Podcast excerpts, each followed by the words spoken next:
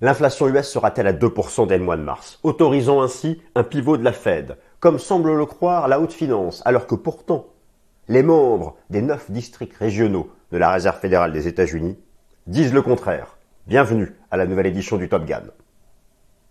Alors chers amis, je suis ravi de vous retrouver. Je traite ce sujet. L'inflation US sera-t-elle à 2% dès le mois de mars? Écoutez, là je vous propose, masterclass c'est peut-être un peu fort comme mot, je vous propose quelque chose de travaillé, de construit, de réfléchi sur l'inflation américaine.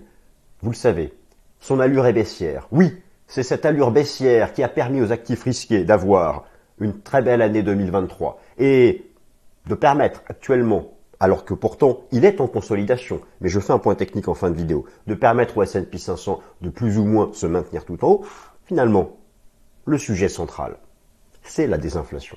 Ça reste la désinflation. La semaine dernière a été mise à jour l'indice des prix CPI aux États-Unis. Alors, il y a un petit rebond, mais provisoire, de l'inflation nominale. L'inflation sous-jacente continue de baisser. Alors déjà, vous vous posez la question, qu'est-ce que c'est que cette histoire de l'inflation nominale, l'inflation sous-jacente? Écoutez, on fait un truc hyper complet. J'essaye de le faire rapidement. Les slides sont toujours disponibles. Vous faites pause, vous les prenez. J'espère que ça vous plaît. N'hésitez pas à me mettre un petit like si c'est le cas. Et donc, je vous montre le plan. Voici ce dont nous allons parler. Je l'affiche. Écoutez, le plan est ici. Je commence par, alors, un état des lieux de l'inflation aux États-Unis. Concrètement, où est-ce qu'on en est? Le CPI, le PCE, le PPI, les prix sortis d'usine, les prix à la production, en version nominale, en version sous-jacente. Je vous montre, les, et c'est là, là où c'est intéressant, les meilleurs outils, les meilleurs outils pour anticiper cette inflation future. Il y a plein de choses intéressantes à faire. Oui, il existe des algorithmes prédictifs. Oui, il existe par exemple un outil basé sur la blockchain. Mais aussi, nous pouvons faire l'analyse technique des composantes de l'inflation. Et c'est là où c'est superbe. On peut faire plein de choses. Et puis, il y a aussi le coût du transport maritime, avec l'actualité brûlante actuelle en mer Rouge. Il y a beaucoup de choses comme ça, qui sont en avance sur l'inflation. Et comme nous pouvons analyser ces outils en avance sur l'inflation, nous allons pouvoir prévoir si la trajectoire de l'inflation va rester baissière. J'ai tout un slide où je récapitule tout ça. J'étudie bien sûr avec vous le scénario d'une seconde vague d'inflation, car c'est un scénario qui serait catastrophique pour le marché action même s'il est alors moins probable, peu probable, improbable serait peut-être un peu trop fort, eh bien, nous allons voir qu'est-ce qui pourrait déclencher une éventuelle seconde vague d'inflation? Mettons pour le coup au tapis le marché action. Bon. Et reportons de plusieurs mois le pivot des banques centrales. Vous savez, c'était une erreur. Euh, avant de passer, je, je fais le tour d'horizon des anticipations concernant la Fed. Et la haute finance est hyper confiante. La haute finance continue de penser qu'en mars, oui, la haute finance continue de penser que lors de la réunion monétaire du 20 mars, la Fed va pivoter. Je regardais les prévisions en matière de taux d'intérêt de la Fed des grandes banques américaines. Elles sont toutes là à dire au minimum 150 points de base de baisse de taux cette année, 1,5%. Et vous regardez au contraire les communications des, des membres de la Réserve fédérale des États-Unis. La Fed, c'est la Banque centrale américaine. Elle est composée de neuf antennes régionales. Ces neuf antennes couvrent le territoire des États-Unis. Je vais vous remontrer ça en première partie. Lorsque vous écoutez leur communication, ils sont tous là à dire, ils le disent ouvertement, car eux aussi regardent les anticipations de marché. Et il n'y en a pas un seul pour dire que, la, Fed va pivoter en mars. Ils disent même le contraire. Ils disent arrêtez. Ils le disent, nous n'allons pas pivoter en mars. Mais le marché, lui, le pense est-ce que le marché serait à la fois à nouveau en avance ou dans l'erreur? On va voir ce sujet d'un point de vue de l'inflation. Je termine par un point technique, comme d'habitude, sur le S&P 500 qui est en consolidation. Et je fais ça avec le chartisme, le sentiment et l'analyse quantitative. Donc c'est parti, le plan, je l'ai sous vos yeux. Donc je passe comme ça, voilà. Là, vous avez un zoom dessus. Et puis donc on attaque directement the first part of the uh, webinar, of the uh, video, of the ce que vous voulez, avec un bien meilleur accent que moi, mais là je l'ai fait exprès, je ne force pas. Alors écoutez, moi j'aime bien les tableaux, j'aime bien les synthèses, et j'aime vous satisfaire avec des choses claires. Euh, alors je me suis dit que, mais on va le faire quand même, plutôt que passer en vue tous les graphiques d'inflation, commençons par un tableau synthétique. Et vous avez en bas à droite, vous avez en bas à droite la différence entre le PCE et le CPI. Alors, euh, vous avez ici les trois grandes lectures de l'inflation aux États-Unis. L'indice préféré de la Fed, c'est le PCE. Pourquoi? En grande partie parce que dans ses composantes, il intègre davantage de services. 13% contre 2% pour le CPI. En grande partie parce qu'il donne un poids moins important à l'immobilier. 16% contre 33%. Et vous allez voir que pour le CPI, c'est majeur cette partie immobilier. Et là, je vais vous trouver des indicateurs qui sont en, en avance et pas en retard. Bref, on va regarder ça en détail. Donc déjà, où est-ce qu'on en est? Écoutez, le PCE est à 2,6%. C'est pas loin des 2%. Les cibles sont ici. La version nominale, la version sous-jacente. La version nominale, c'est la version standard. La version sous-jacente exclut l'alimentation et le prix d'énergie. C'est ça que regarde la Fed. Et la Fed, elle regarde surtout le PCE en version sous-jacente. Il est à 3,2, mais son allure est baissière. Le CPI 3,9. Par contre, du côté des prix à la production, qui historiquement, PPI, sont en avance sur les prix à la consommation, eux, il n'y a pas de sujet, c'est bon, la Fed peut pivoter. Donc, il y a, effectivement, il y, a des choses. Il y, a des choses. Lorsque vous avez un PPI à 0,9, il n'y a plus d'inflation. À la base, à la base, on a bien d'abord les prix sortis d'usine qui se répercutent sur les prix à la consommation. Bon, et en amont, c'est les matières premières, c'est le transport des matières premières, ça on va voir ça plus tard dans la vidéo. Donc oui, et, moi, euh, lorsqu'on croise les courbes historiques, PPI, CPI, PCE, le PPI est toujours en avance. Donc, sauf choc exceptionnel, typiquement euh, le transport commercial actuellement menacé en mer Rouge, qui peut être un choc exceptionnel. C'est d'ailleurs pourquoi les États-Unis, le Royaume-Uni et d'autres États, mais en fait surtout les États-Unis et le Royaume-Uni, ont engagé des moyens militaires pour lutter contre les outils. Euh, mais sauf fait exceptionnel, on peut se dire que courant d'année, on y sera à la cible de la Fed. Mais pourquoi la haute finance est-elle si agressive dans son anticipation? Pourquoi pivoter dès mois de mars? Pourquoi pas plus tard? Qu'est-ce qui se passe? Bon, ça on va le découvrir lors des prochaines semaines. Alors oui, donc ça c'est bien beau tout ça. Euh, alors l'essentiel du rallye de fin d'année 2023 du marché action américain, c'est construit sur une conviction forte des acteurs de la haute finance, la désinflation serait définitivement bien engagée, une seconde vague improbable et un retour à la cible des banques centrales dans la première partie de l'année 2024. Vous voyez, moi je prends plutôt euh, de, des, pincettes, enfin je nuance un peu l'avis du marché, je parle de la première partie de l'année 2024 parce que mars c'est quand même pas loin. Cette anticipation est valable pour les États-Unis et la zone euro. Selon l'outil CME Fed Watch Tool, le marché envisage toujours un pivot de la Fed lors de la réunion du 20 mars. Cela n'est crédible que si l'inflation sous-jacente est à 2% d'ici là. Vous avez ici où en est l'inflation sous-jacente. Alors on n'en est pas loin selon le PPI. On est quand même encore assez loin en ce qui concerne le PCE et le CPI, même si les courbes sont baissières. J'y viens. Euh, alors oui, euh, j'en étais où? Alors d'ailleurs ça, je, vais illustrer mon propos tout de suite. La probabilité, voilà, donc l'outil CME euh, Fed Watch Tool, la probabilité que la Fed pivote le 20 mars, selon le marché, c'est 66%. 66%. Pourtant, pourtant, lorsque vous étudiez les communications des chaque, alors là vous avez la Fed, la Fed couvre le territoire des États-Unis. Ce territoire des États-Unis est divisé en réserves fédérales régionales. Il y en a neuf. San Francisco, Dallas, Kansas City, Minneapolis, Chicago, Saint-Louis, Atlanta, Richmond, Cleveland. Ça, Cleveland, je vous en parle souvent, l'algorithme de la fête de Cleveland. Boston, New York. À Boston, ça me rappelle, c'est la première fois que je suis allé aux États-Unis, j'avais 16 ans. Et c'est la première fois que je prenais l'avion, d'ailleurs, j'avais atterri à Boston. Bref, New York, Philadelphie et donc la fête. Et, et, et donc, lorsque vous étudiez les prises de parole des patrons de chacune de ces neuf antennes régionales, il n'y en a pas un seul qui dit on pivote en mars. Mais pas un seul. Alors, non seulement ils ne le disent pas, mais ils disent on ne va pas pivoter. Et plus ils le disent, plus le marché pense que la Fed va pivoter. Peut-être que le marché se dit que la communication de la Fed est une communication un peu euh, euh, euh, faussée pour n'assumant pas le fait qu'elle va bientôt pivoter au cas où l'inflation rebondirait, restant dans son rôle, mais pensant que la Fed elle-même est convaincue qu'en mars on pourra. Bon, vous avez compris ce que je viens de dire ou pas? Moi-même, je réfléchis à ce que je viens de dire. Bon, bon c'est un peu enrhumé, c'est pour ça. Alors oui, donc voilà, donc ça, c'est une première partie intéressante. Après, oui, le PPI, je vous, ai mis dans le tableau euh, à l'instant. Je vous ai mis les valeurs absolues. Regardez les courbes. Oui, c'est vrai. Bon bah, oui, l'inflation, elle, a, plus qu'un genou à terre. Le PPI, est proche de zéro même. Hein. Maintenant, vous prenez l'inflation CPI à la consommation. Ici, vous avez donc la version nominale 3,4 et la version sous-jacente 3,9. La pente est baissière, mais attention, récemment, il y a une stabilisation de la version nominale. La version, euh, comment dire, euh, sous-jacente reste en baisse. Je vous rappelle que la version sous-jacente exclut la nourriture et euh, le prix du pétrole, en gros.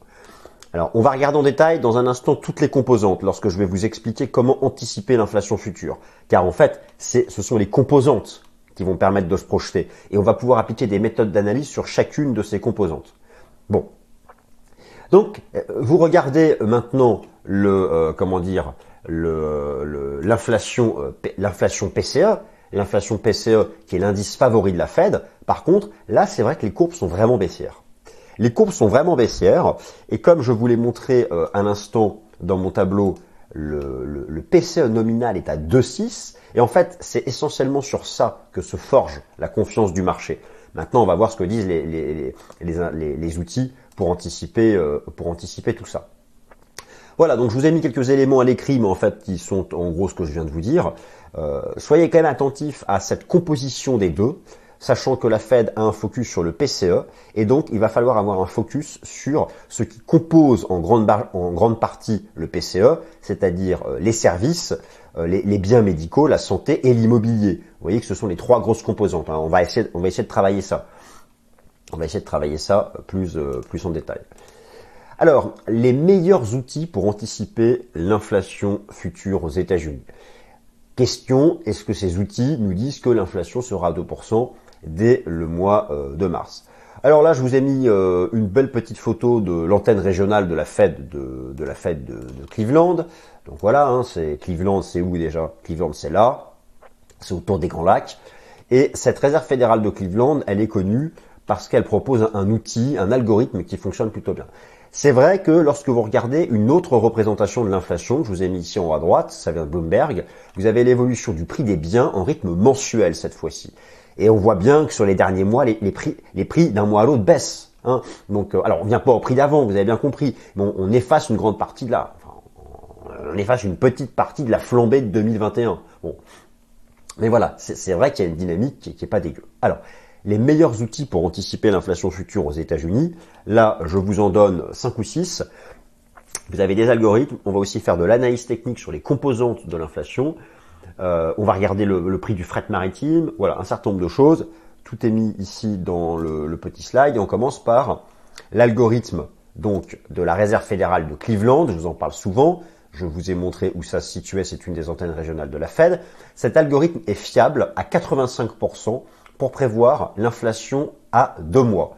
Et vous avez l'application Trueflation qui est basée sur la technologie blockchain, c'est la technologie du Bitcoin, et qui donne une version en temps réel des différentes composantes du CPI. Alors là, c'est très important et je vais, je illustrer les deux. Pardonnez-moi. Pardon. Pourquoi c'est important? Parce que dans le CPI, l'indice des prix à la consommation, vous avez par exemple l'immobilier. Je vous ai montré que c'était plus de 20% du PCE et 10 et quelques du CPI. 30, 30 je crois.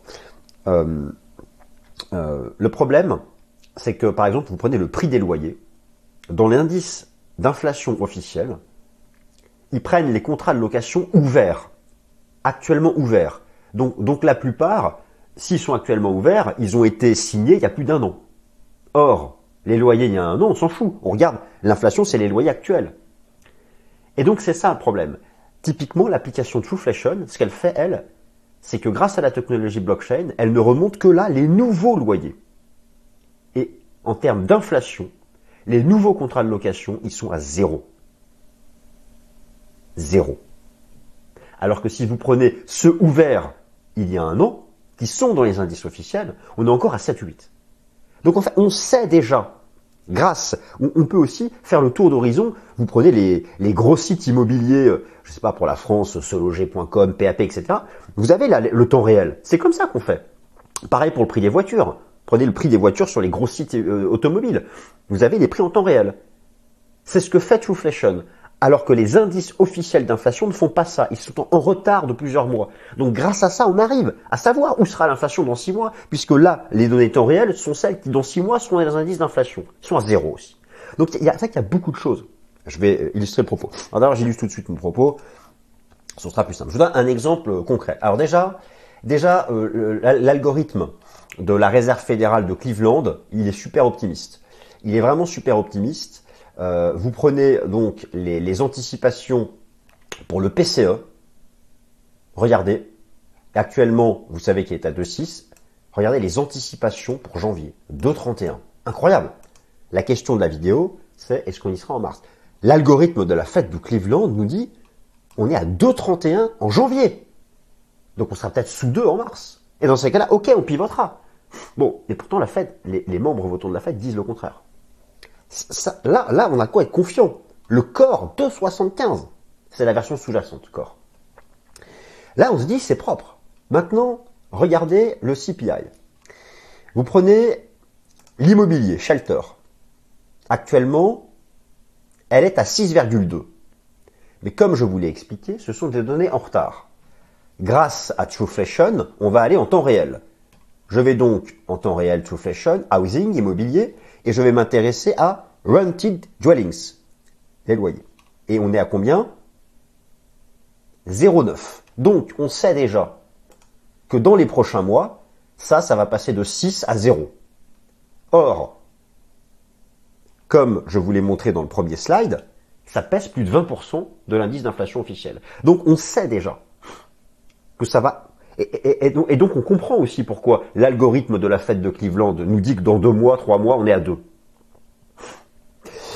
Ça, c'est pas dégueu, ça. Alors, il n'y a, pas, que ça, hein, n'oubliez pas, euh, il faut aussi regarder l'inflation des, services, mais ça, ça, justement, j'y viens. Alors, je continue, parce que là, donc, donc alors, Trueflation, no casting. Ensuite, vous pouvez, pour l'inflation alimentaire, qui pèse, comme je vous ai montré dans le premier slide, vous pouvez faire l'analyse technique des matières premières agricoles, comme le blé, le sucre, le cacao.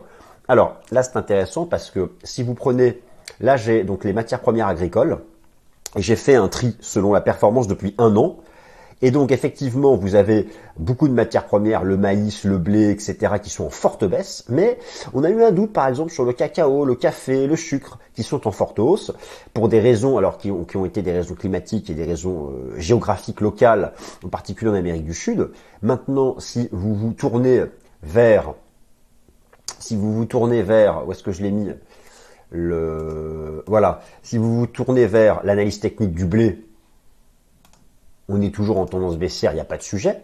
Si vous vous tournez vers l'analyse technique du cacao, alors là, c'est toujours l'envolée haussière.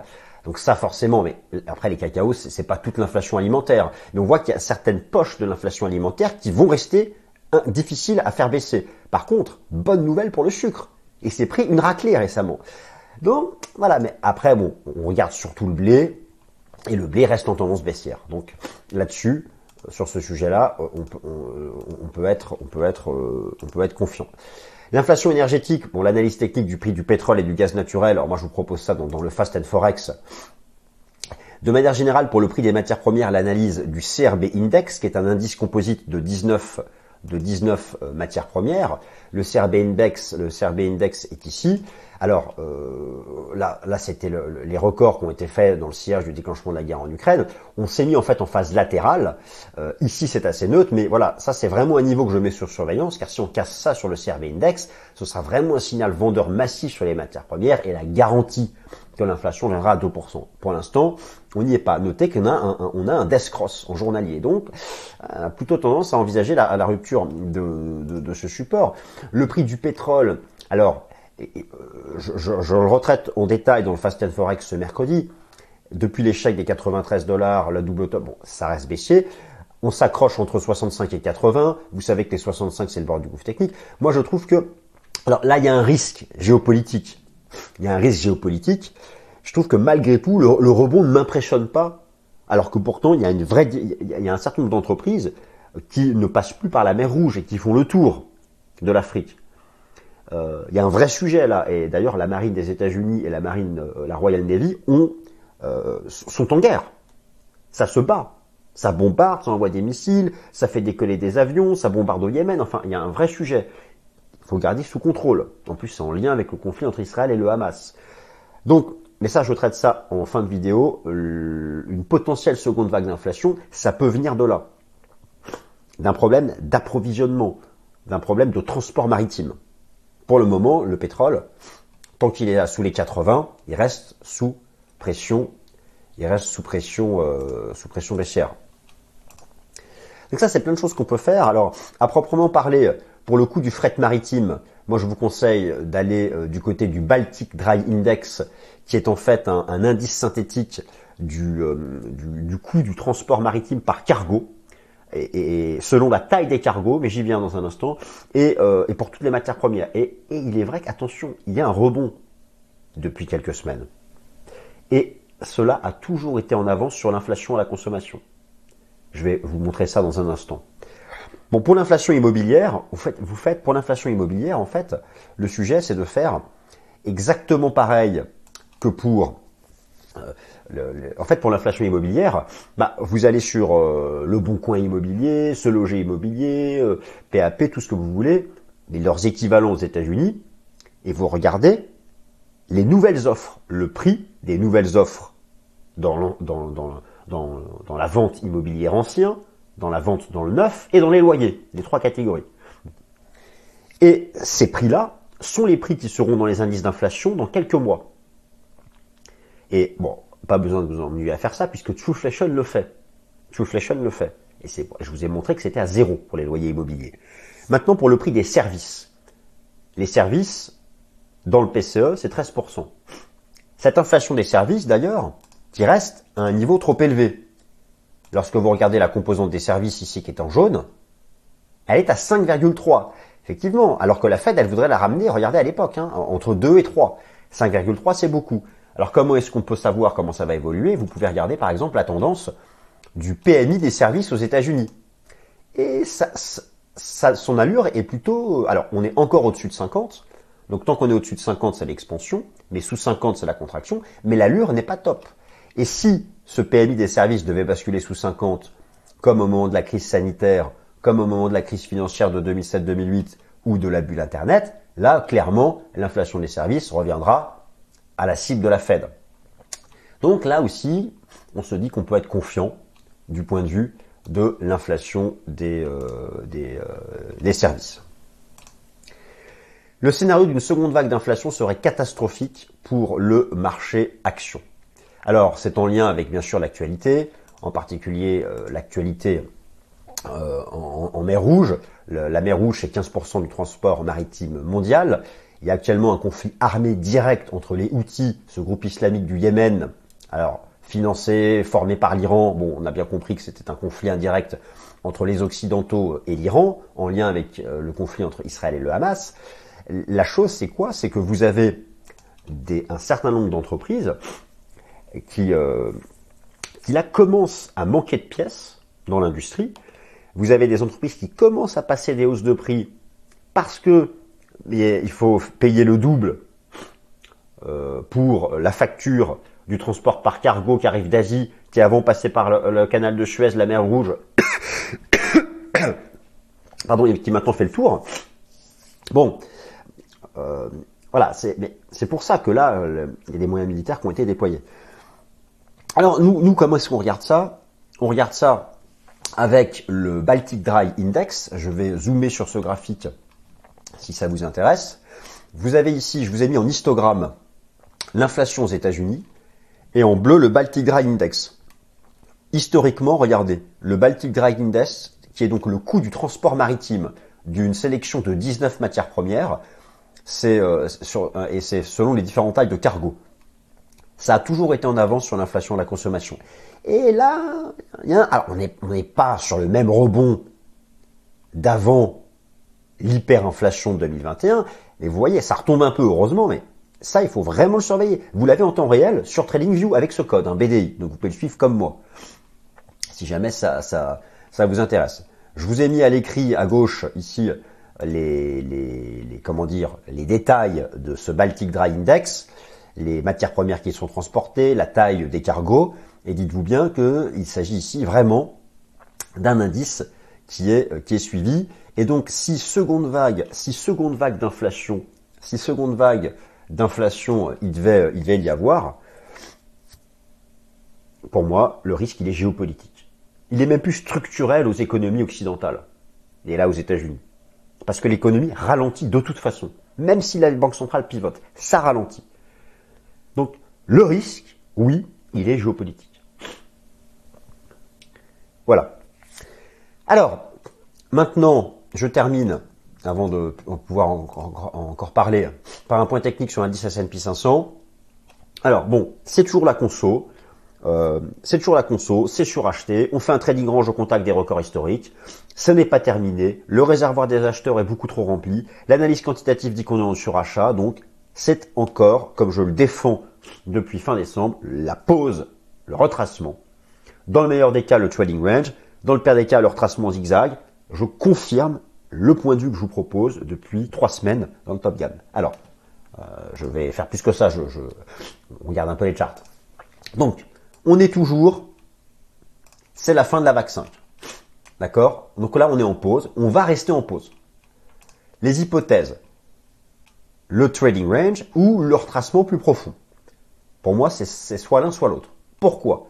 Parce que vous avez pour, depuis quatre semaines consécutives, un réservoir des acheteurs qui est archi rempli, qui a besoin de se dégonfler, qui a besoin de se dégonfler. Je vous remonte, pardon, je n'ai pas montré les graphiques la fin de la vague 5 en hebdomadaire et donc ici en journalier.